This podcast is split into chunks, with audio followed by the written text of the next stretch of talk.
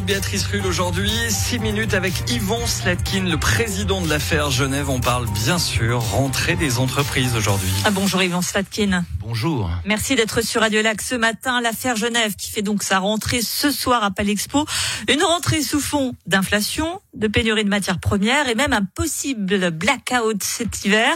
Bref, c'est la rentrée de tous les dangers pour les entreprises c'est pas la rentrée de tous les dangers, c'est la rentrée euh, avec beaucoup d'incertitudes. Mais maintenant, l'économie genevoise, pour le moment, se porte bien. On a un taux de chômage qui est bas, on a une croissance du PIB. Globalement, les entreprises sont plutôt positives sur euh, les mois à venir. Mais comme vous l'avez dit, de nombreux paramètres sont inquiétants. Inflation, remontée des taux d'intérêt, un franc suisse toujours plus fort qui pénalise fortement euh, toutes les entreprises qui exportent dans la zone euro. Des revendications syndicales sur les salaires. Donc la pression, les pressions sont là. Il va falloir gérer avec. Maintenant, les entrepreneurs ont l'habitude, ils sont résilients et ils s'adaptent. Alors, cet hiver, il y a tout de même ce possible blackout, plus d'électricité. Ça, c'est une vraie crainte. Hier, il y avait Guy Parmelin qui expliquait qu'il ne faut, qu'il ne fallait pas dramatiser le risque de pénurie. Euh, vous en pensez quoi, vous? Alors en effet, il faut pas le dramatiser. Ça fait maintenant des, des semaines, voire des mois, qu'on nous parle de ces possibles blackouts, de ces pénuries d'énergie. Donc si on nous en parle tout de même, dû, à la crise en Ukraine, on attend avec impatience un plan clair de la Confédération pour savoir exactement quels sont les risques, à quel moment de l'année. Pour le moment, tout ça reste flou. Euh, il faut que la Confédération sorte du bois pour qu'on puisse anticiper ce qui va se passer. Essayons d'éviter euh, le choc comme on l'a connu avec euh, le premier confinement du Covid, puisqu'il nous était tombé dessus euh, de manière très brutale. Il y a des moyens d'anticiper ce qui va se passer. On peut faire des économies, mais c'est à la Confédération de prendre le lead. Et là, on l'attend au tournant. Et donc, Monsieur Parmelin a raison de dire qu'il ne faut pas dramatiser, mais c'est pas pour autant qu'il faut se taire. Trop attentiste le Conseil fédéral sur ce sujet? On a l'impression que ça tourne un peu en rond euh, au niveau de la berne fédérale et on aimerait avoir des indications beaucoup plus claires et un plan qui soit communiqué à la population et aux entreprises. Et il faut être bien conscient qu'il faut protéger l'économie parce que l'économie ne peut pas se permettre d'avoir euh, des blackouts ou du délestage euh, de 4 heures par jour. Ce serait dramatique. Donc euh, il faut bien prendre en considération tous les besoins de l'économie. Quand vous dites protéger l'économie, ça veut dire que pour protéger les entreprises, ce sont les particuliers qui vont devoir faire des efforts je suis incapable de vous dire dans quelle proportion il faudra faire des efforts, mais d'abord on parle de mesures qui peuvent être prises par euh, n'importe par tous, euh, des mesures d'économie d'énergie qu'on peut prendre chacun à titre euh, individuel, mais pour ça il faut pas nous les annoncer à la dernière minute, il faut faire il faut nous faire prendre conscience des actions qu'on peut mener, et il est certain qu'il ne faut pas euh, privilégier la population au détriment de l'économie, il faut qu'on prenne en considération l'ensemble de la société, l'économie en fait partie. Vous évoquiez le, le franc fort, effectivement il a un record euh, inégalé, surtout face à, l'euro. Alors en, janvier 2015, il y avait la fin du ton plancher. On a l'impression que c'était une catastrophe euh, mondiale, l'apocalypse.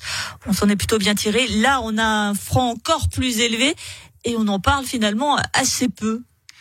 Alors il est certain que la politique de la BNS aujourd'hui, c'est de lutter contre l'inflation. Avec un franc fort, elle permet de limiter l'inflation qui est importée.